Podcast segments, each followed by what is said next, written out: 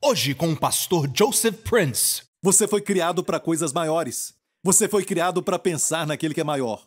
Você foi criado por ele e para ele. E por ele você vive uma vida de harmonia. Posso ouvir o um amém? Como chegar a este lugar, pastor Prince? Se não chegar a este lugar, o que vai acontecer é que você vai. Talvez escute aqueles que se preocupam com si mesmo. Talvez vão na direção de um complexo de superioridade.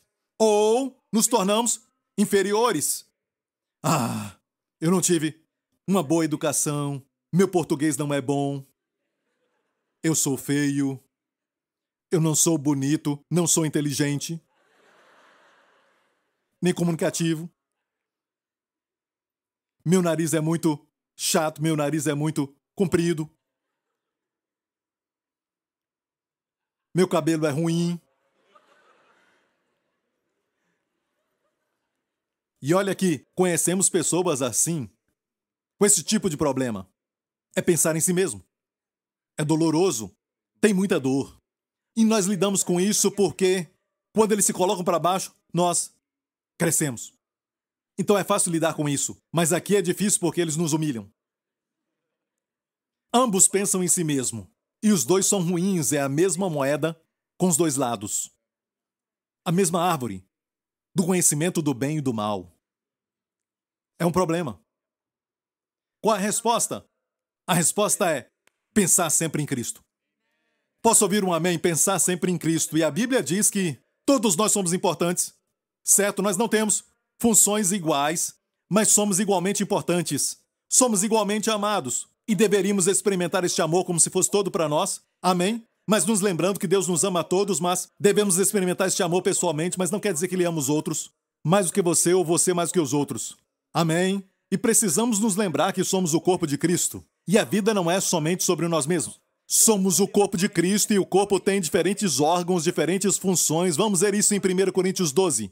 E se o pé disser, porque não sou mão, não sou do corpo, não será por isso do corpo? E se a orelha disser, porque não sou olho, não sou do corpo, não será por isso do corpo? Se todo o corpo fosse olho, onde estaria então o ouvido? E se todo fosse ouvido, Onde estaria o olfato? Certo? Próximo.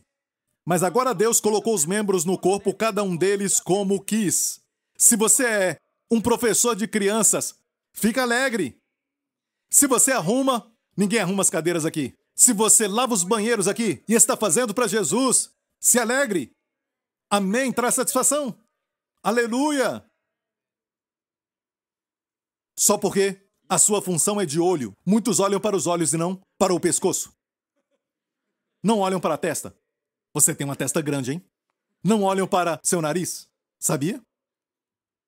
Olham para os olhos o tempo todo, os olhos recebem isso. Mas o corpo todo não é olho, também tem o ouvido. O olho não pode falar para o ouvido, não preciso de ti.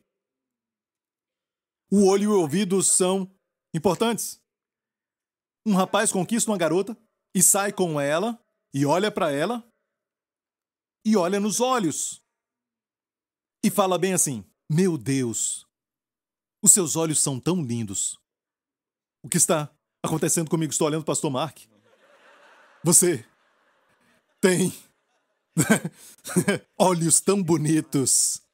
Ele quer conquistá-la, certo? Ele não chega a ela e diz: Alguém já te falou que você tem umas orelhas lindas? Eu vejo a cera saindo dos seus ouvidos. Suas orelhas são lindas, sabia? De fato, antes de você chegar lá bem longe, eu vi as suas orelhas. Você tem umas orelhas muito lindas. Ninguém fala isso, não é? Geralmente os olhos, sabe? Quando eu namorei com a minha esposa, eu mandava flores para ela. Com as palavras: Os seus olhos são lindos.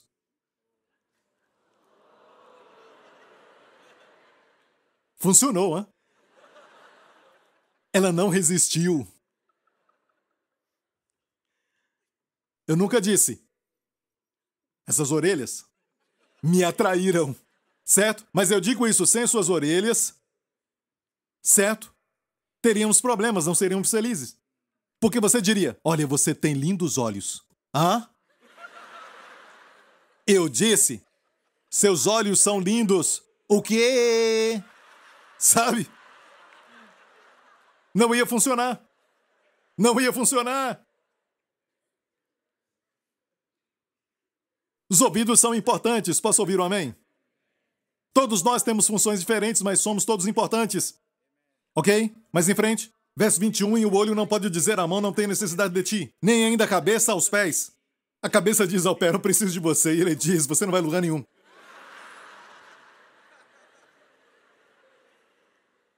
Sim, a pessoa olha para sua cabeça e não seu pé, mas sem o seu pé você não vai para lugar nenhum. Já viu uma cabeça flutuando? No dia das bruxas, não é? À noite. Corra!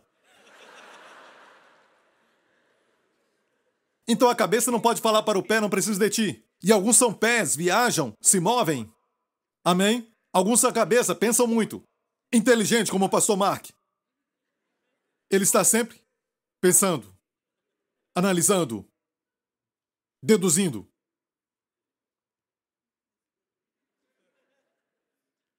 Alguns são os olhos, alguns são ouvidos. Olha, quando a cabeça fala pro pé, não preciso de ti, é complexo de superioridade. Certo? E o olho não pode dizer para a mão, não preciso de ti. Tudo isso complexo de superioridade. Como eu falei, certo se o ouvido falar para o olho, não sou o olho. Por isso não é parte do corpo? Complexo de inferioridade. Alguém que tem o ministério de ouvir e diz: Ah, eu não sou ministério de ver, sabe? Não é parte do corpo? Amém?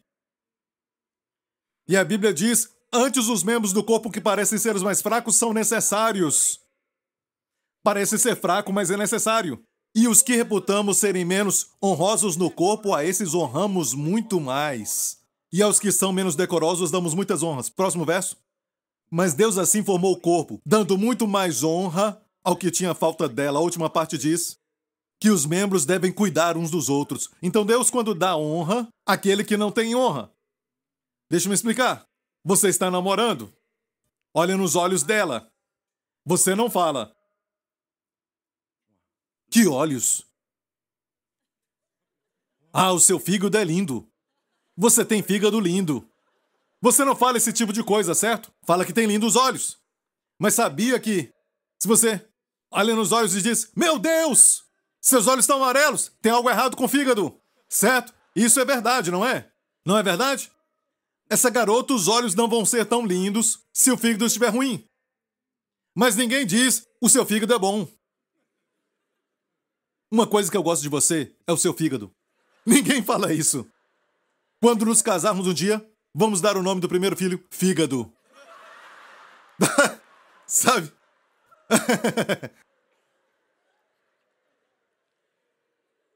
Você volta para casa, sua mãe pergunta: Como é que foi o namoro? Olha, eu vou falar algo. O seu fígado, ah, que lindo fígado! O fígado dela é número um. Ninguém fala isso. Mãe, ela é muito linda. Tem lindos olhos, amém? Você não mostra foto e a mãe diz: Que é isso? São os pés. Os seus pés são lindos, não? Você mostra a cabeça. Sem dúvida. Algumas vezes, o que é prominente chama atenção. Certo? Mas sem o fígado. Vou te falar algo, sabe? Sem os seus olhos, você pode viver. Mas sem o fígado, não pode. Então Deus dá mais honra nesses membros que parecem de pouca honra. Ninguém vê. O pastor Prince não pode ficar aqui na frente sem ajuda de muitas pessoas que não são vistas. Amém. Então todos nós temos um lugar no corpo de Cristo. Eu já vou terminar, certo? Coloque Jesus no centro. Quando ele está no centro, você não tem que tentar se promover pisando em outras pessoas. Olha, Quero falar algo sobre a inveja. A inveja parte do princípio que não há o suficiente no universo. Certo? E quando alguém é abençoado, ah, ele comprou uma casa bacana, algo assim, achamos que ele foi abençoado e nós não. Às vezes pensamos assim de Deus. Certo? Deus pode te abençoar e outros milhões, e ainda vai ter muito mais sobrando. Esse é o nosso Deus. Mas a inveja tem como princípio: se alguém é abençoado, eu fiquei de fora. Isso é descrença. Certo? Então, uma chave para ser liberto de si mesmo não é psicologia, mas sim a revelação de Cristo, abrir a Bíblia e ter a revelação do Senhor. Ver a beleza da sua pessoa. Porque quando você tem contato com Ele, como uma mulher na fonte, a Bíblia fala dessa mulher na fonte, em João 4, a mulher samaritana. Ela tinha um passado não muito bacana, morava com um homem que não era seu marido, e ela foi à fonte ao meio-dia, em Siquém. Hoje Siquém ainda está lá, a fonte também está lá em Israel, mas até hoje Siquém é um lugar muito quente, quanto mais ao meio-dia. Ela fez isso, mas a maioria das mulheres pegava água de manhã, quando estava fresco. Mas ela foi à tarde porque ela não queria ver as fofoqueiras. Mas olha só, naquele dia que ela foi, tinha um homem lá. O homem, assentado na fonte, esperando por ela. E a Bíblia nos fala que ela foi na parte da tarde, que era a hora sexta, ou seja, ao meio-dia, é porque ela estava com vergonha, sabendo do seu pecado, olhando para si mesma.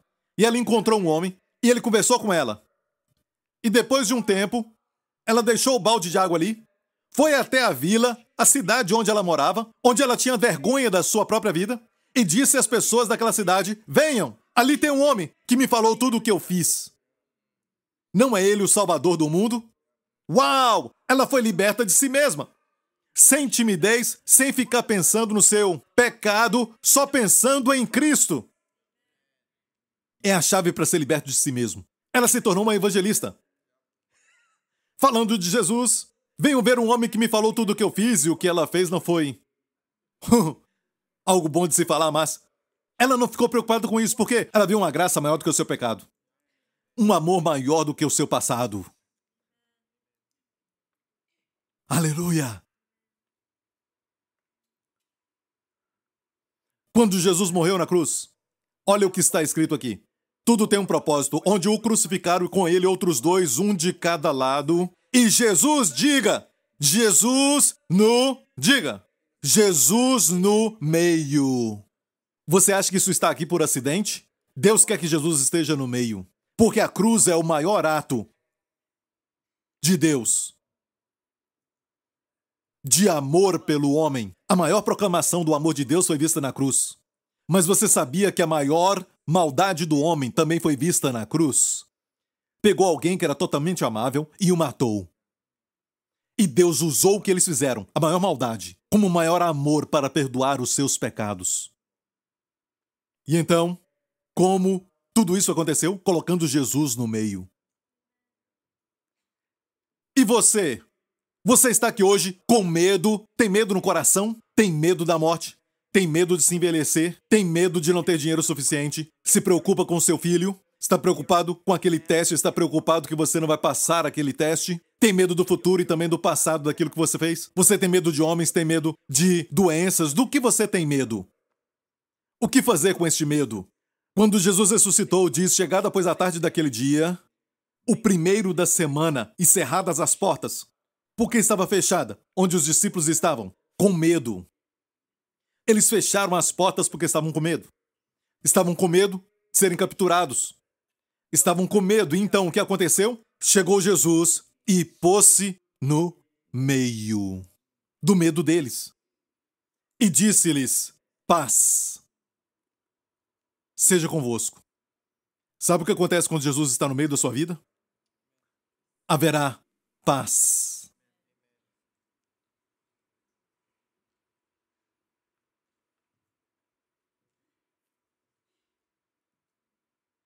Você tem que tentar parar de ser aquilo que você não é e descansar em Cristo, em quem você é em Cristo.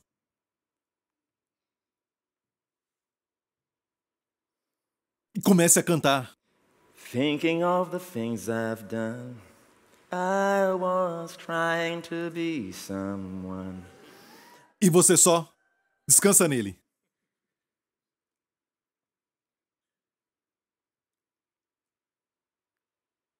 Apocalipse, por favor. E eu olhei, e então João disse: Eis que, no meio do trono, E dos quatro animais viventes, falamos que são as quatro faces de Jesus. E entre os anciãos, o que foi isso? No meio do trono dos anciãos havia um cordeiro. Jesus Cristo. No meio do trono quer dizer, ele é Deus. No meio dos anciãos, ele é humano. Ele está sempre no meio. Sabia que ele é 100% Deus, mas também 100% homem? Sabia que a direita de Deus Pai agora no meio do trono? Sabia que há um homem com um coração como o nosso, com sentimentos e pensamentos e afeições de um homem? Ele é como você. Ele sente sentimentos humanos. Ele veio como homem e permanece para sempre como homem. Para que você saiba que no céu você tem alguém como você, te representando. Amém? Posso ouvir um amém? Quero terminar com essa porção aqui. Este verso. Quando Jesus foi até o poço, ele se assentou e disse isso para aquela mulher. Verso 6. Ele disse: Dá-me de beber. Sabe o que ela disse quando ele pediu água? Assentado ali, sabendo do seu passado, 100% Deus, 100% homem, ele disse: Dá-me de beber. Ela olhou e disse: Como você, sendo judeu, fala comigo que sou samaritana. Isso é para outra mensagem. Como você me pede de beber? Olha a resposta dele: Vai te abençoar. Jesus respondeu e disse-lhe: Se tu conheceres o dom de Deus, e quem é o que te diz, dá-me de beber, tu lhe pedirias, e ele te daria água viva. Você acha então que quando eu te falo, coloque Jesus no centro, é para o benefício dele? Você acha que quando falamos, levante as suas mãos, certo? É para o benefício dele? Você acha que ele é um maníaco no céu dizendo eu preciso de adoração? Vamos lá. Você acha que Deus sofre de insegurança e ele precisa de louvor? Hey, eu já disse antes, ele tem milhões de anjos que o adoram, cujas vozes nunca ficam cansadas. Alguém fica cansado no quarto culto. E eles nunca desafinam. Por que você acha que é bom levantar as mãos e adorá-lo? Porque ele sabe que você foi criado para ele. E você está fazendo para você mesmo um grande bem quando você adora. Amém? Amém? Jesus disse: Dá-me de beber. Você acha que ele estava com sede? Aquele que multiplicou pães e peixes, que transformou água em vinho, você acha que ele estava com muita sede? De água natural? Não, ele disse: Se tu conheceras o dom de Deus, e quem é aquele que te pede, dá-me de beber, tu lhe pedirias, e ele te daria água viva. Em vez de ele receber de você, você recebe dele. Eu amo essa parte que diz: se conheceres o dom de Deus. Sabia que no grego se leia assim, no grego, se conheceres o dom de Deus. Se conheceras o Deus que dá livremente. Doria. E a tradução seria: se conheceras o Deus que dá livremente. O Deus que está sempre dando. Se conhecer esse Deus. E quem, quem maiúsculo? Quem está falando contigo agora? Tu lhe pedirias. Quando ele diz dá-me de beber, ele estava preparando. Se conheceras quem te pede, se conheceras o dom de Deus, o Deus que dá livremente, e quem é aquele que te pede de beber, você o pediria, e ele te daria água viva. Amém, igreja? E falamos, coloque Jesus no centro. Você vai perder colocando o seu barco e o vento soprando na direção certa para você? a correnteza? Da mesma forma? Você acha que vai ser derrotado, falhar, porque você está em harmonia com o universo?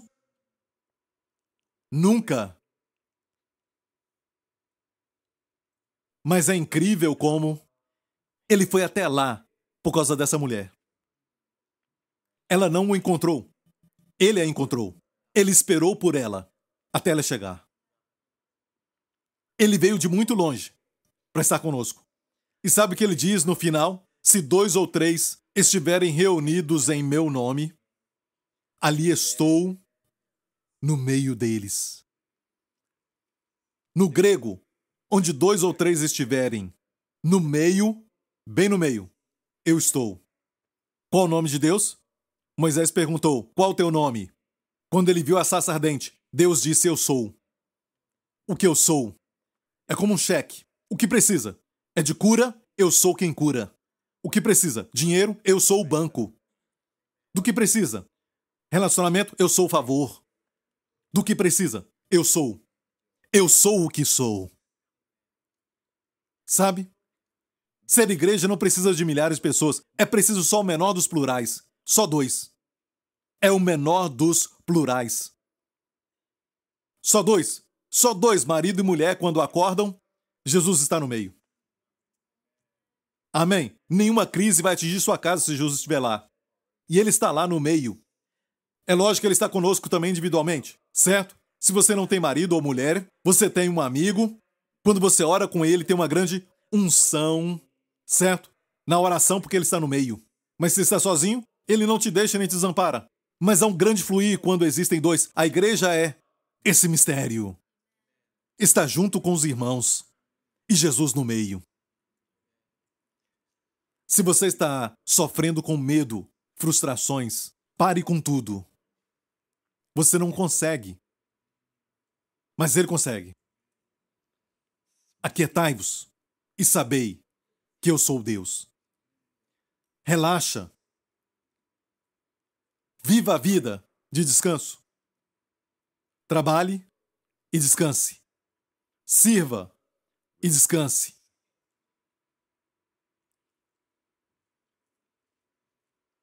Você pode até ganhar o US Open. Se jogar relaxado. Você pode ganhar o torneio de golfe se você jogar relaxado. E vemos uma vida de harmonia e de muito sucesso. Quando Cristo está no meio. Quando Ele está no meio, haverá paz. Amém? Curve sua cabeça, feche os seus olhos neste lugar. E quem está assistindo? Você foi abençoado? Você recebeu? Eu só quero demorar um pouco para falar com os crentes primeiramente, certo? Com os filhos de Deus. Eu quero que você saiba que só porque você é um cristão não quer dizer Jesus está no centro. Só porque você casou com um cristão não quer dizer que ele está no centro. Só porque você tem dinheiro não quer dizer que o Senhor é o Senhor das suas finanças, para que ele faça milagres. Mas, em tudo, ele quer ter a preeminência. Para que Ele seja primeiro em tudo, para o nosso benefício.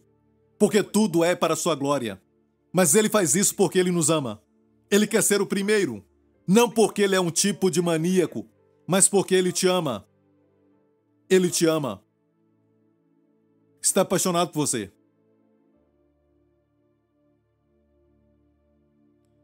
Então entenda isso.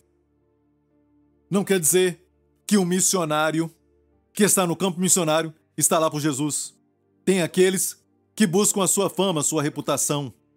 Não quer dizer que um pastor está fazendo a obra de Deus. Talvez ele está edificando a sua reputação, o seu ego.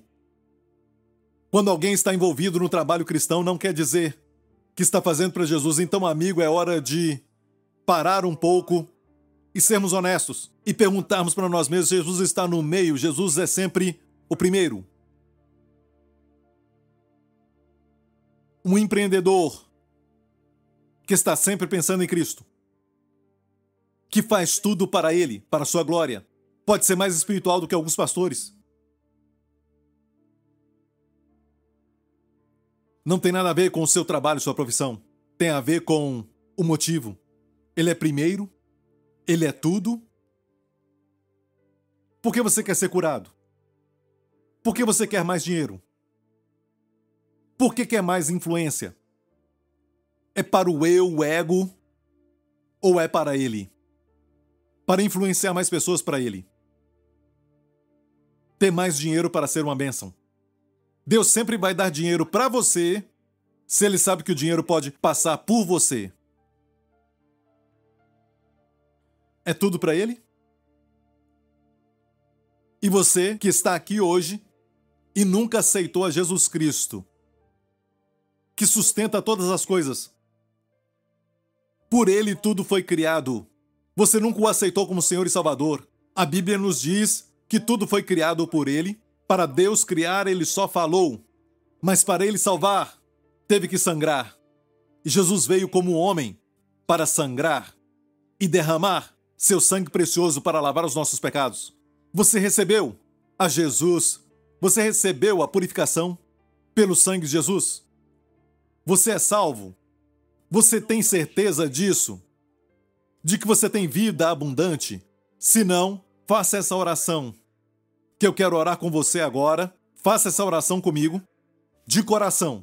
Mas não faça essa oração se você não está pronto para ter sua vida transformada. Se você não quer fluir com o vento, com o Espírito de Deus.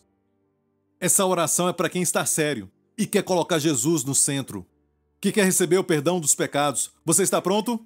Então diga após mim, Pai Celestial, eu creio na tua bondade, a tua grande bondade, que demonstrou para mim.